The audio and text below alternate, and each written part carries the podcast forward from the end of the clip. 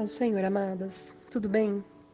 Eu vou estar compartilhando com vocês um texto lá na carta de Paulo aos Filipenses, capítulo 4, a partir do versículo 6, que diz assim: vou ler do 6 até o 9. Não estejais inquietos por coisa alguma, antes as vossas petições sejam em tudo conhecidas diante de Deus, pela oração e súplica, com ação de graças e a paz de Deus, que excede todo o entendimento, guardará os vossos corações e os vossos pensamentos em Cristo Jesus.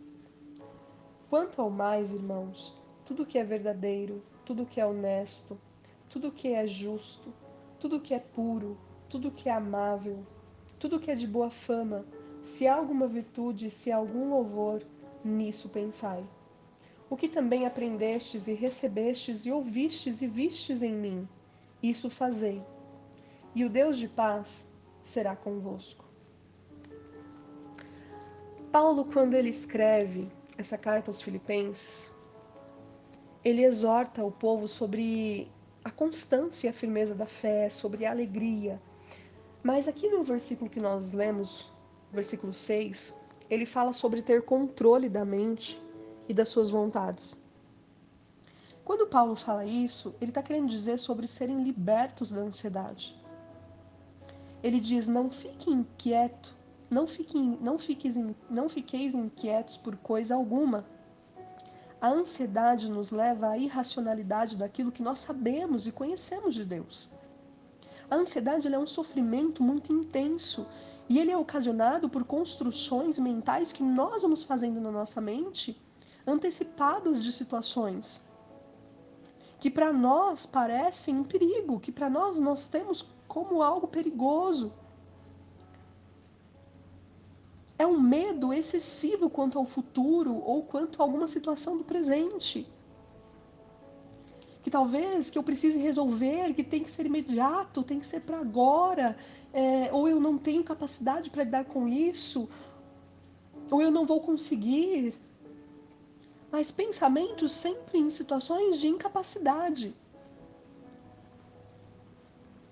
A pessoa ansiosa, ela não tem paciência, ela é imediatista, ela vive tensa.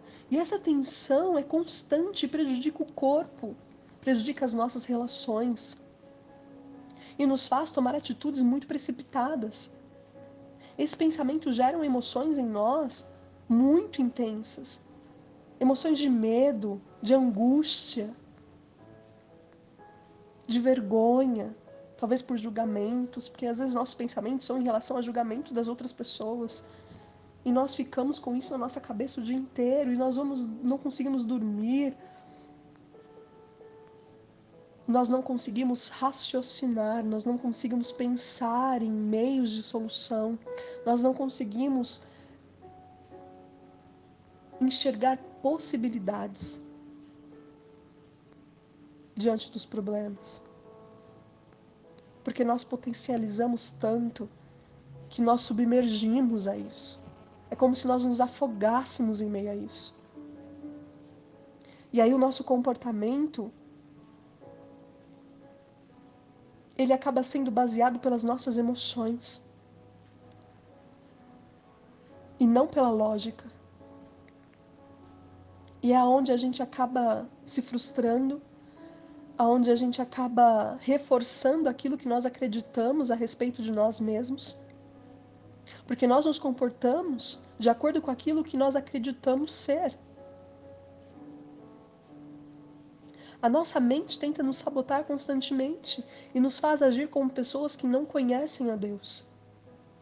E isso me faz lembrar de João 14, 9, quando Jesus diz assim a Felipe: Há tanto tempo, Felipe, eu estou convosco e você não me tem conhecido.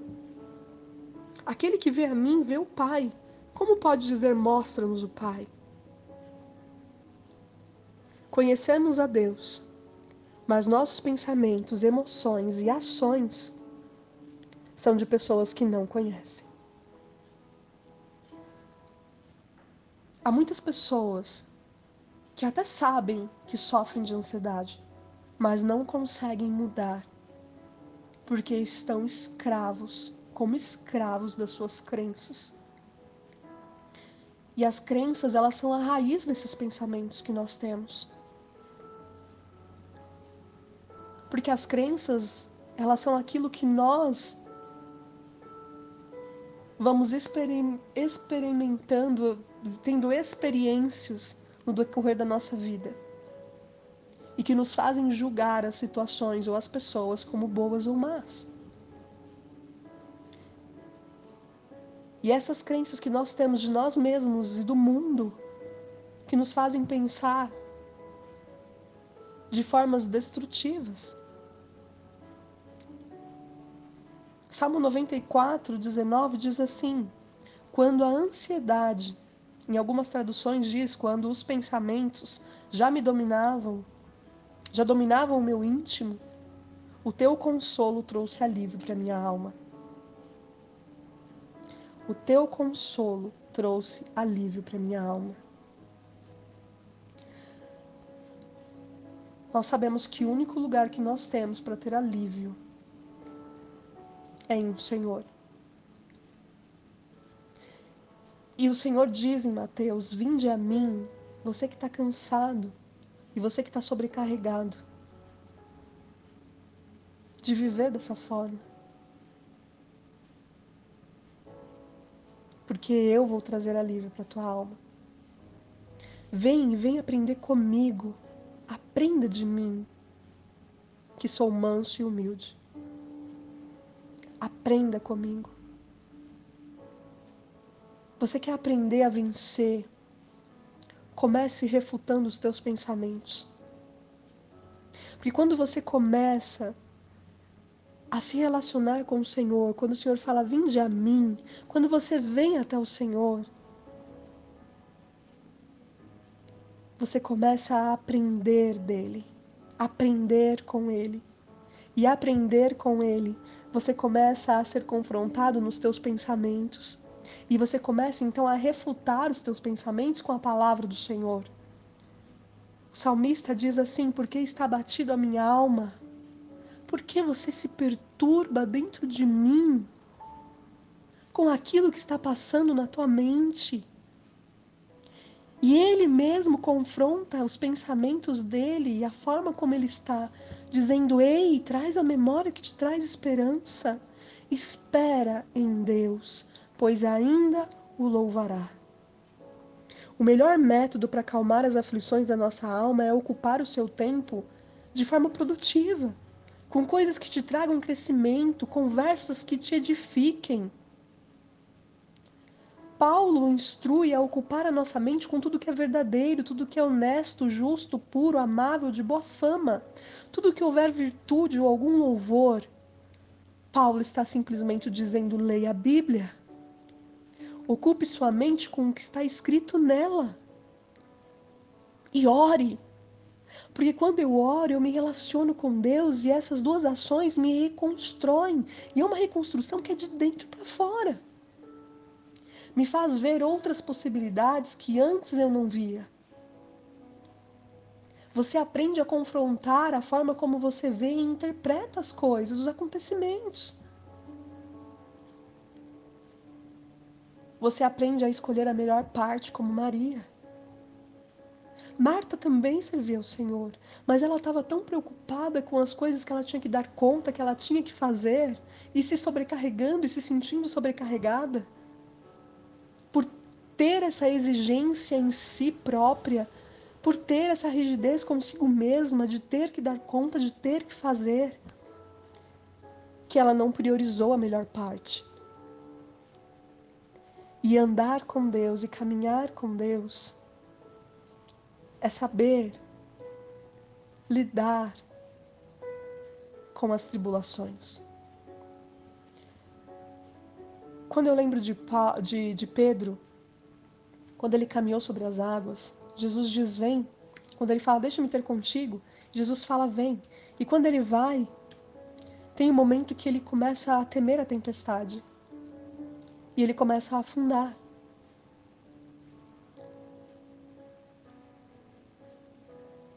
Você conhece a Deus. Mas quando chega as tempestades ou as situações que confrontam quem você acredita ser, que confrontam você, talvez você esteja afundando. Porque você esquece de trazer à tua memória o que te traz esperança. Você esquece de trazer à tua memória quem você é para Deus. E eu quero te lembrar que você é templo do Espírito Santo. Que você é morada dele. Que ele disse que estaria com você todos os dias. Que você é filha amada. E como o salmista diz, ainda que eu ande pelo vale da sombra da morte, eu não vou temer mal algum, porque tu estás comigo. Então, quando você se relaciona com o Senhor, quando você estiver andando no vale da sombra da morte, você não vai temer. E sabe o que esse vale vai produzir em você? Romanos 5 diz assim: a tribulação, as tribulações produzem em você paciência, a paciência a experiência, a experiência a esperança, que não traz confusão, mas acalma o coração, que produz paz. Porque Ele é a paz em meio ao caos. O ansioso não consegue ter calma no coração, não consegue ter paciência, não consegue ter paz. Mas quando você começar a afundar, volte os teus olhos para o Senhor e comece a lembrar do que a palavra dele diz sobre você. e se levante e se permita ser feliz e ter paz no coração. Para que os teus pensamentos, emoções e ações sejam apenas um reflexo do que você aprende todos os dias andando com Deus. Como diz lá no versículo 9: O que também aprendestes e recebestes e ouvistes de mim, e vistes em mim, isso fazei. Tudo que você aprende do Senhor. Sejam as tuas ações, os teus pensamentos, e que vão produzir boas emoções. Que tudo isso possa sim ser reflexo do que você aprende. Apenas ande com Deus todos os dias. Ande com Deus como Enoque andou, a ponto de ser chamado por Deus de amigo.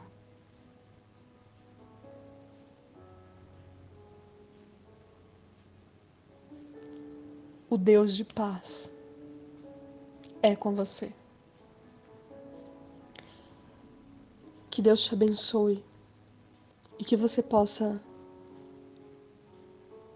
colocar a palavra do Senhor em prática na sua vida todas as vezes em que você estiver aflito. Lembrando que você não está sozinho. Deus te abençoe.